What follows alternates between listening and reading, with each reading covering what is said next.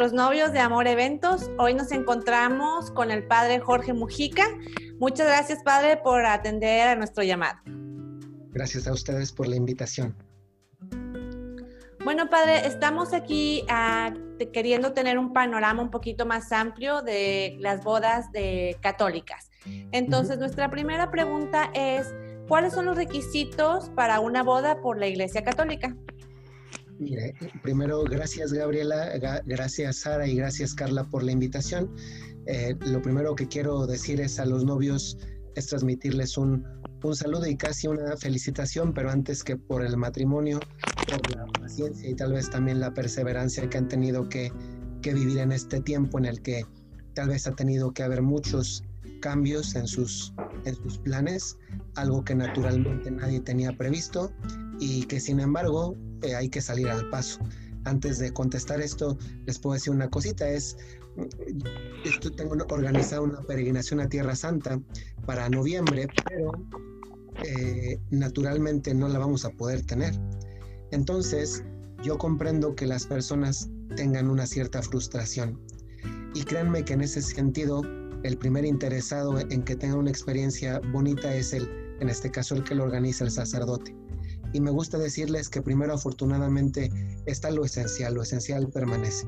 Y lo esencial en este caso es que están los peregrinos y que el lugar Tierra Santa ahí está, aunque el tiempo en este momento no sea el adecuado. Yo creo que algo análogo aplica para los novios, en el que pues no están las circunstancias como nos hubiesen gustado, como les hubiesen gustado, pero sigue estando lo esencial, siguen estando los novios, estando el deseo de casarse y sigue estando eh, la vida para poder hacerlo. Entonces, eso en primer lugar. Y dicho eso, también me parece importante decir una cosa, ya respondiendo a la pregunta, y es, eh, no hay unas normas eh, generales idénticas en todos los lugares. En cada lugar varía en cuanto a requisitos. Entonces, Normalmente los requisitos esenciales, voy a hablar de los esenciales, que son los que suele haber casi casi en todos los lugares, suelen ser eh, tres cosas, cuatro cosas, perdón. Primero, el acta de nacimiento, el acta de bautismo y el acta de confirmación. Ojo, si no está uno de esos tres documentos, lo van a pedir. Un acta de nacimiento es muy fácil conseguirla, un acta de bautismo pues se entiende que a todos nos bautizaron de pequeñitos. Donde a veces se patina es en el acta de confirmación. Hace poquito una, una chica, me escribió una chica de aquí de Saltillo preguntándome dónde se podía confirmar. Este sacramento, para que lo recuerden todos, son siete sacramentos, del cual el matrimonio es uno de los siete.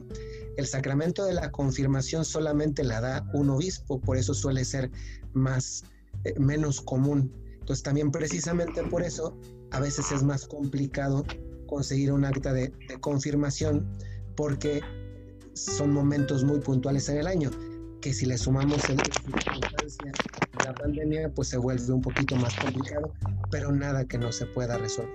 Entonces dicho los tres las tres documentos entonces el cuarto sería las haber hecho las pláticas eh, prematrimoniales, haber acudido, haber acudido al, a la iglesia donde se desean casar, eh, entregar estos documentos y una vez que están entregados los documentos, eh, se corren unas cosas que se llaman amonestaciones. Las amonestaciones son la publicación de los datos esenciales de él o de ella de forma pública a la entrada de la iglesia, de tal manera que de esa forma se garantiza por cuanto se puede decir así que ninguno de los dos tiene una unión previa y por tanto que son conocidos. He dicho cuatro cosas y me faltaría una, una más. Usualmente se les suele pedir a los, a los novios una prueba de, de, que no tienen una enfermedad de transmisión sexual y, y, también eh, que, están, que, que son conscientes los dos de que pueden procrear más esenciales de todas.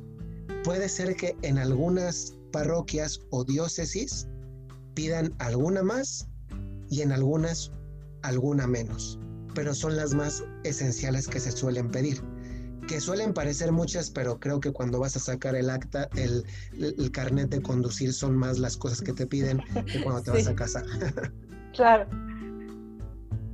Ok, perfecto. Entonces, este es el conjunto de papelería, por así decirlo, que es lo que los novios necesitarían para poder empezar con el proceso del trámite de su boda, ¿de acuerdo? Sí. Ok, muy bien, pues muchas gracias. Eh, la siguiente pregunta es, ¿cómo se ha manejado el cambio de fechas en esta pandemia? Es decir, los novios que ya tenían agendada su boda en este año y que por obvias razones pues no se ha podido llevar a cabo la ceremonia, ¿cómo lo están manejando ustedes los cambios en cuanto a fechas eh, para, para con ellos? Mire, aquí me vuelvo a referir a que cada diócesis está manejando de manera diferente porque cada diócesis está en un, en un estado diferente. Hay diócesis que usualmente abarcan una parte del estado, como es el caso de aquí de Saltillo, y hay diócesis que abarcan, abarcan parte de un estado y parte incluso de otro estado. Entonces, el primer lineamiento de cómo se maneja la iglesia es por las directivas de la Secretaría de Salud. Si en un estado no está permitido haber, haber eventos públicos, pues eh, normalmente se le va a invitar al, a los novios a que cambien la fecha. Considerando esto, me ciño a lo que está pasando aquí en Saltillo. Entonces, aquí en Saltillo, normalmente cuando estaban en el periodo de cuarentena, que contrastantemente fue el periodo en que menos casos de enfermos y muertes había, en contraste con el actual, pues es cuando se cerró y no, no había ninguna ceremonia. Ahora está habiendo ceremonias limitadas, aplica para los bautismos, y aplica especialmente para bautismos y para las bodas. Entonces, lo que está sucediendo en algunas parroquias es que en diálogo con el sacerdote del, del lugar, lo que está, está pasando hasta el momento, porque esto podría cambiar si se mejora o si se empeora. Claro, es todos los días que se está celebrando con aforo limitado, es decir, con muy poca participación, usualmente no más de 50 personas en el mismo lugar. Eh, a veces en algunas parroquias puede ser incluso un poco más limitado. Entonces, eh, eso es lo que está sucediendo en este momento. Y también es, es, casi el tenor de lo que está aconteciendo también en otras ciudades y en otras diócesis. En algunas donde hay menos casos, pues ya está habiendo ceremonias, ya digamos, con, un, con las mismas normas de seguridad, lo cual también a veces puede parecer estéticamente menos bonito porque pues no es bonito ver a una novia entrar con cubrebocas o los invitados con cubrebocas, pero si son las normas, no es que la iglesia se está esmerando en hacer imposible la boda, la verdad es que no, es que es una responsabilidad muy grande que alguien se enferme en el lugar porque después se puede acusar al sacerdote o a la iglesia de negligencia y cae una demanda no contra los novios, sino contra la iglesia y eso suele llevar mucho dinero.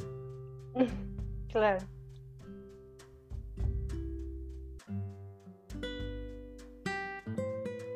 Creo que Sara quiere hablar. Sí, pero, sí, tiene... pero tiene un problemita. Un problemita con su, micrófono. A ver. Ahí está. Ahí está, perfecto.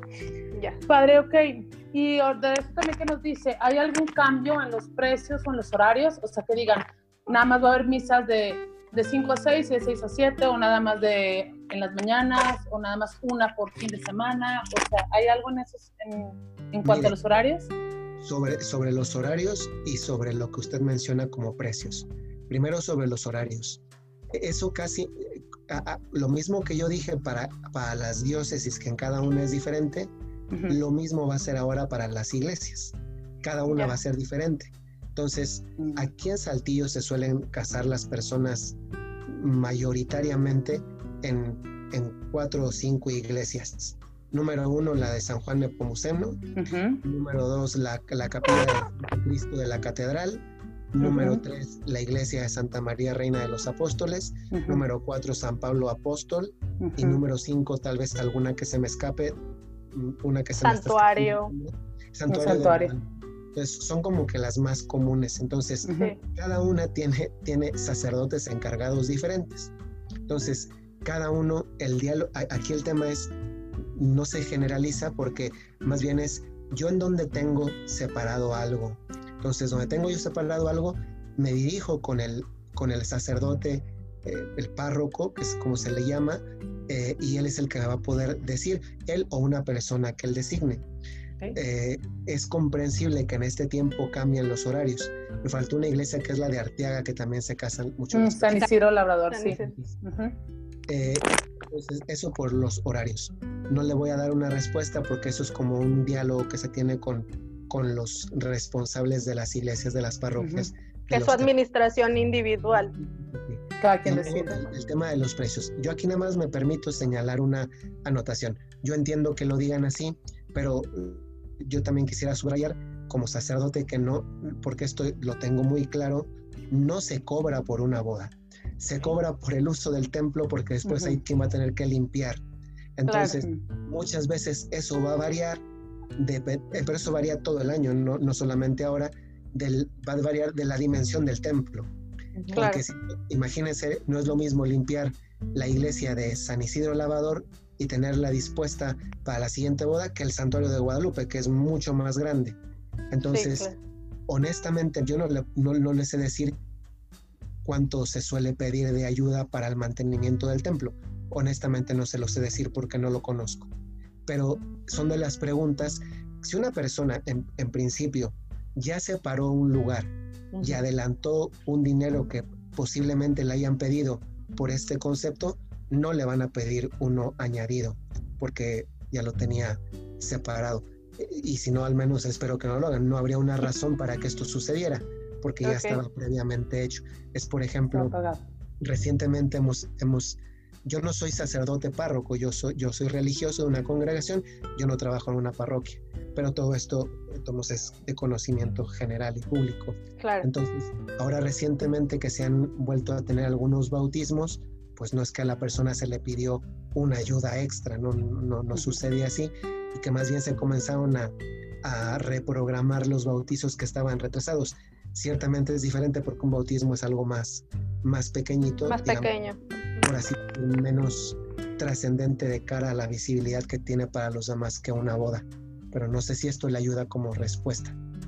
Muy bien, muy bien. Muy claro. Aclara nuestras dudas. Muchas gracias. Ok, eh, Gaby, si quieres la siguiente pregunta. Eh, bueno, padre, ya que nos está dando una visión así de cómo están sucediendo ya las ceremonias nuevamente, ¿tiene usted alguna idea de cómo serán las ceremonias? Bueno, ya nos platicaba de poquitas personas en esta nueva realidad. ¿Hay alguna otra cosa que le gustaría agregar sobre esto? Mire, hay una práctica que, he notado ojo, nada más como, posiblemente esto pudiera escuchar un sacerdote de aquí de la diócesis y, no puede ser que no se pudiera entender bien, lo aclaro como, como algo excepcional. Y primero voy a explicar el principio. Este, el, la, el matrimonio al ser un sacramento eh, está circunscrito a que tiene que ser en una parroquia. Las parroquias es, el, es en torno a lo cual gira la vida de fe de una comunidad. Entonces, el lugar eh, por, por derecho donde se celebran los sacramentos es siempre una parroquia o un lugar que depende de la parroquia. Y me refiero a un lugar de culto, es decir, una capilla, por ejemplo, una iglesia más pequeñita que no es parroquia. Entonces, para que esto suceda, en el, eh, tiene, siempre hay dependencia del sacerdote encargado, que es el párroco. Entonces, lo que está sucediendo ahora, porque eso lo he notado en estas últimas tres semanas, es, es lo siguiente. Una vez que queda claro que los sacramentos siempre son o están circunscritos a la vida de una parroquia y que la vida de la parroquia la dirige el párroco del lugar, entonces digo una, una segunda cosa que les puede ayudar a los novios y a ustedes como organizadoras de los de, eventos, en este caso de bodas, y es, eh, hay siete sacramentos y los que se casan por la iglesia, pues por lo menos lo recuerdan en algún momento de su catecismo. El caso del sacramento del matrimonio tiene un rito propio. Usualmente ese rito se tiene dentro de la misa, pero la misa es otro sacramento. Todos recuerdan que hay bautismo, eh, primera comunión, confirmación, eh, unción de los enfermos, eh, sacramento del matrimonio, orden sacerdotal y confesión. Son siete sacramentos. Bueno, el de la Eucaristía o misa es un sacramento en sí mismo. Como es el principal de los siete, muchas veces los sacramentos se tienen dentro del sacramento de la misa. Pero el sacramento del matrimonio es un rito en sí mismo, como es un rito, como eso en sí mismo tiene un rito el del bautismo, o el de la confirmación, o el de la unción de los enfermos, o el orden sacerdotal, aunque algunos estén estrictamente asociados a la Eucaristía. El del matrimonio, que se suele tener dentro de otro sacramento, que es el de la misa, la misa comienza en nombre del Padre y del Hijo, y después, y, y en la humilía se, se interrumpe un momento el sacramento de la Eucaristía y ahí comienza el rito del matrimonio. Ese es un rito, un rito dentro de otro rito. Claro. Una vez que termina el rito del matrimonio, sigue la misa hasta que termina y ya termina. ¿Por qué digo esto? Porque el rito del matrimonio es un rito en sí mismo que se puede disociar de la Santa Misa. Y he querido decir todo esto porque lo que he visto en las últimas tres semanas es que en algunos lugares están dando permiso para que solamente se tenga el rito del matrimonio sin la misa. Ah, entonces, Está corta el tiempo de la ceremonia, entonces. Eh, ojo, dije que se anda dando el permiso, lo que no significa que tiene que ser así. Okay. Pero, pero también puede ser así. Y en algunos casos que consigan el permiso del párroco, porque consigue el permiso del párroco, se permite después o han conseguido algún permiso de forma extraordinaria, que no es lo habitual, de tener la misa en una eh, gente que tiene un rancho o que tiene un, tener la misa espacio abierto en un espacio abierto un día después. Ok. La misa del día después ya no es la boda, porque eso ya fue en el rito. Lo de la misa del día siguiente es una misa de acción de gracias en el que digamos que hay posibilidad de ser un lugar público más amplio y que no está el riesgo de que van a demandar a la iglesia porque se pudieron haber enfermado ahí, porque ya no es una iglesia, entonces eh, eh, es un lugar público, abierto, una a veces hay familias que tienen ranchos grandes, jardines grandes, pero otra vez repito, eso se hace cuando hay una dependencia del párroco y el párroco autoriza hacerlo de esa forma y luego además pues se consigue un sacerdote que va a celebrar la misa a ese lugar. Claro, de acuerdo. O con el permiso del párroco, otro, otro sacerdote cualquiera que sea. Ok. Y suponemos que en donde se hace el sacramento del matrimonio, pues sería bajo todas las normalidades de Secretaría de Salud, ¿verdad? Sea, la sana distancia y todo lo que conlleva. Digo, es, eso, eso el propiamente el rito, que es el del matrimonio, recuerdan que es cuando se entregan los anillos, se entregan las arras.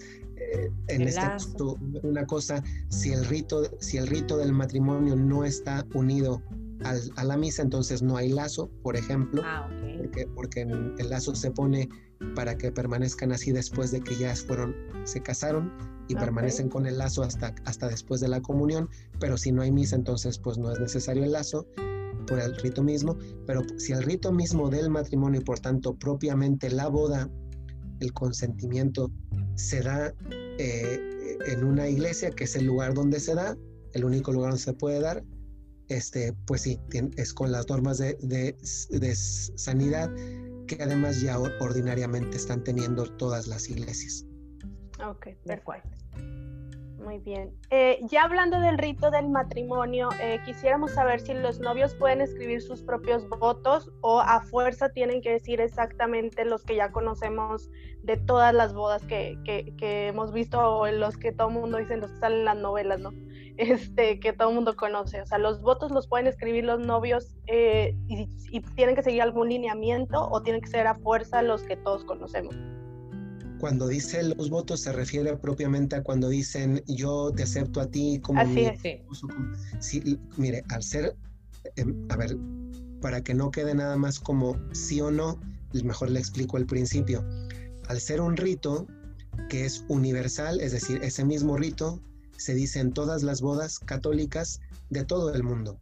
Y por tanto es lo que le da una, esto es justamente lo que significa católico. Católico es universal, no es no es en cada lugar de una manera diferente, sino en Alemania se casarían de una manera, en Estados Unidos de otra manera, en Australia de otra, en China de otra, y justamente lo que el rito hace es que se evidencia un principio que es la universalidad. Entonces, eso, el rito no se puede cambiar. Tal vez esto sería más propio de hacerlo, por ejemplo, en la boda civil.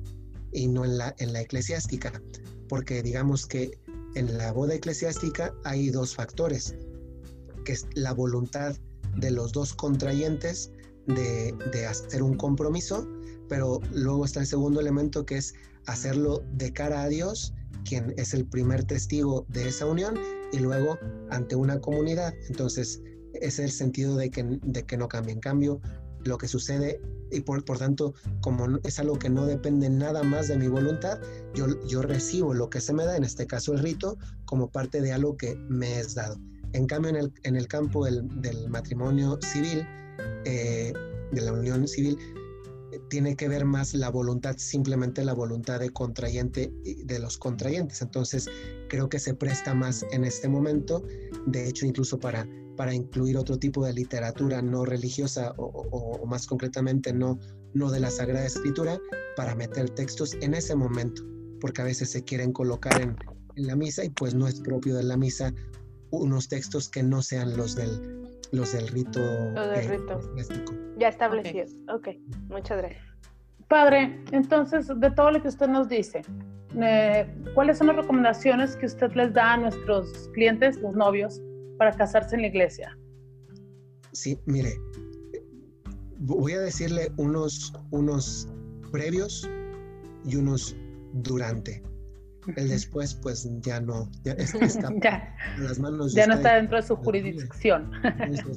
Eh, una cosa es, eh, eh, lo, digo sinceramente con, con mucha pureza de intención y es, si están preparados para una boda, no se casen y están preparados para un matrimonio, mm. yo les celebro la boda. Mm, estoy de acuerdo, sí. Eh, porque el, el, momento de la boda dura un momento y el matrimonio, la consecuencia de la boda, dura el resto de la vida. Entonces, creo que, que es de lo que casarse, no sé si ustedes tienen la experiencia o no, pero es de los momentos más, más bellos que puede haber y de los momentos eh, honestamente más profundos también que puede haber porque la vida cambia y la vida cambia y puede cambiar para bien, pero también puede cambiar para mal si no es una decisión madura. Entonces, eso antes. Y ya después de eso, que ven, vean todo el proceso y creo que en este sentido en este contexto se encuentran todos los novios que ustedes están acompañando porque, porque aún no llegan al, a la boda, pues que vivan todo esto como justamente como un, como dicen que el noviazgo es, es una escuela, pues este momento previo a la boda es la, es, es la graduación. Ya la boda es la titulación. Pero esta es, esa es la graduación. Entonces, ver todo esto, porque a veces veo novias muy agobiadas. Los novios suelen ser menos agobiados. A mí me tocó, eh, bueno, bodas ya he podido acompañar varias, que ojo, eh, no es el padre el que casa, los que se casan son ellos dos. El padre es el primer testigo en nombre de Dios, pero es testigo. Los que se casan son los novios, el sacerdote no casa se casan los dos. Entonces, pero recuerdo haber ido a una boda que me invitaron a celebrarla en Guadalajara, en una hacienda que se llama La Escoba, una hacienda muy bonita. Eh, pues me fui desde un día antes y estuve con la familia en el rancho. Y el día de la boda, que era sábado, me llamó mucho la atención que la novia comenzó con el maquillaje, peinado, bueno, con de cero, con baño, etcétera, desde las 10 de la mañana. Y la boda, la, la misa era a las 6 de la tarde y era en la misma hacienda. Y yo estuve con el novio, con el papá del novio, con el suegro del novio, y una hora, una hora antes el novio se fue a bañar y a cambiar. Sí, eso pasa. Este, eh, eh, este momento, aunque es verdad que es muy importante, muy, muy importante, pues se vive de una manera muy distinta cuando uno lo ve como parte de un proceso. Hace poquito leí una, leí una frase en un libro que decía, cuando vemos todo lo que hacemos de cara al fin que perseguimos, todo vale la pena y tiene sentido. Porque si no, eh, eh, la, novia o el novio o, la mamá de la novia, etcétera, se agobian en lo que todavía no sale, cuando pues, a ver, eh, es, es importante, pero no es lo más importante. y además va a salir, déjense ayudar. Para eso hay, por ejemplo, empresas de eventos como, como es el caso de ustedes, ¿no? Entonces, pero, pero al final, pues esto, si es de cara al fin y esto ayuda para el fin y me dejó una enseñanza, pues qué bueno, porque a veces puede ser que se pueden pelear más los novios durante el proceso porque algo no salió como exactamente nos gustaría, que eso realmente no está nunca en nuestras manos. Recuerdo en otra boda donde por error le dijeron al coro de la iglesia, eh, que era un, bueno, en realidad no era un coro, era una orquesta y una orquesta cuesta muy cara, pero la contrataron para una, una hora y llegaron, eh, les dijeron a una hora y se equivocaron porque la comenzaba media hora más tarde. Entonces, este, esta orquesta tenía un evento en otro lugar que estaba en el polo opuesto de otra de la ciudad. No voy a decir la ciudad porque no se trata de decir aquí las bodas. Y los orquesta se me acercaron a mí antes de la misa y me dijeron, padre, celebra rapidito, ¿eh? Porque nos tenemos que ir a otra boda. Y le dije, no. Eh, como yo no soy el que se casa, y yo no soy el que le pago ni el que no le va a pagar, eso háblelo con, con los novios, porque una boda... Con los novios. Usted no me puede decir a mí cuánto debe durar una boda, que yo procuro también que no sean demasiado largas. Eh, porque pues para los novios pasa rapidísimo, pero para los demás no. Así es. Dije, si usted tiene un problema de tiempo, véalo con la persona. Entonces, hay muchas cosas que por todo el esmero que le pongas, no salen exactamente tal como, como me gustaría. Pero eso la pregunta sería, ¿eso hace que mi boda sea menos boda? Es como si lo aplicamos a este momento. Pues seguramente muchos se querían casar en abril, en mayo, en junio o todavía incluso en julio y no lo han podido hacer. Pero pues afortunadamente, como dijimos al inicio, siguen estando los novios, sigue estando la voluntad de casarse y siguen teniendo vida y salud para poder ir adelante. Entonces eso primero. Ya después algunas cosas prácticas. A mí cuando, cuando vamos, yo no suelo, no suelo casar a las, acompañar en, la boda a las personas, yo personalmente si no las conozco.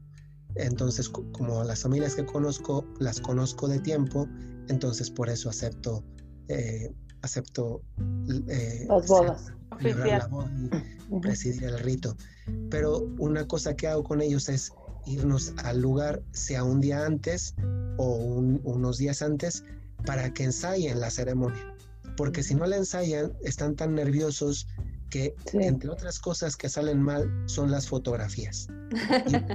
Una cosa que me gusta decirles es, ensayamos toda la ceremonia, no se la van a memorizar, pero se van a sentir con más, con más seguridad. Familiarizarse con los movimientos, exacto. Entonces, y entonces le enseñamos desde, el momento en que las recibo, ensayan quién entra, cómo entran, el paso al que entran, vemos juntos el tema de la música que quieren, les digo si es así, sí, o si es a mejor no, porque algunas no son músicas de iglesia, o se pueden tocar antes de que inicie la ceremonia y se pueden tocar una vez que finaliza la ceremonia con la bendición, entonces se pueden tocar. Y una cosa que sí me gusta ponerles mucho énfasis es normalmente una cosa que sucede muy frecuentemente y que para la estética y para las fotografías es muy deficiente es que cuando están ya propiamente en el rito, los dos están de espaldas a gente y la gente está ahí y también le gustaría ver. Y normalmente los fotógrafos no deben subir al presbiterio. Entonces una cosa que siempre les ayudo es, el momento de la boda, se van a ver tú de frente a ti. De manera que se ven a la cara y no están así que están que luego les puede dar tortícolis.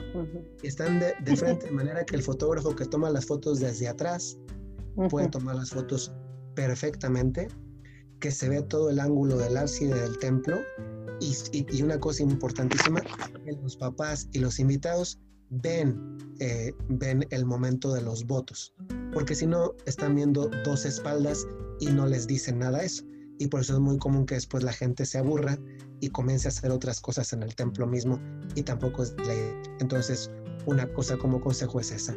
Y ya finalmente les, les, digo en qué momento se ponen de rodillas, en qué momento deben ir los padrinos y les digo antes de que comience la misa, bueno, normalmente esto lo, suelo ver con las personas que, que son de la empresa del, del, evento, que llamen a los padrinos para que sepan que en qué lugar deben estar sentados para cuando yo los vea, les sea más fácil. Diga que se acerquen y se acerquen y dónde se ponen. Eso se puede hacer unos minutos antes de la, de la misma misa. Y, finalmente es el de la entrega del ramo, ¿no? Eh, hay, hay quien sí piensa entregar un ramo a la Virgen y quien no. Y eso no es parte de la misa, es una parte de una devoción. Si una persona no lo quiere hacer, no lo tiene que hacer. Es como, como el, el, el lazo no es parte del rito del, del, matrimonio, pero es una tradición mexicana que está muy, muy arraigada. Entonces se puede hacer, pero también se puede no hacer. O también a veces situaciones como qué pasa si no llegan los padrinos de alguna cosa. Por ejemplo, este, ah, me ha pasado una ocasión aquí en San Juan de Pomuceno que, que no había anillos. Entonces la novia se pone a llorar y le digo, tranquila.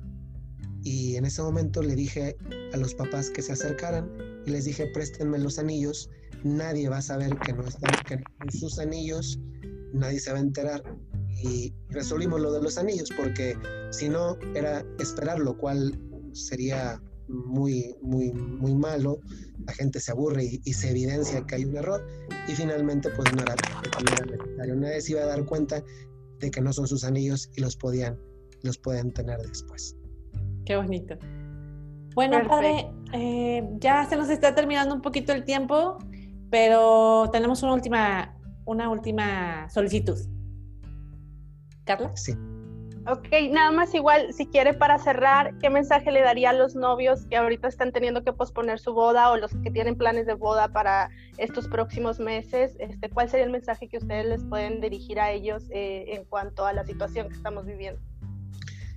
Mire, uno, uno sería uno muy humano y otro, otro más, más de fe, porque entiendo que una persona que se quiere casar por la iglesia, al menos en alguna parte de su, de su vida, la fe ha ocupado un lugar importante.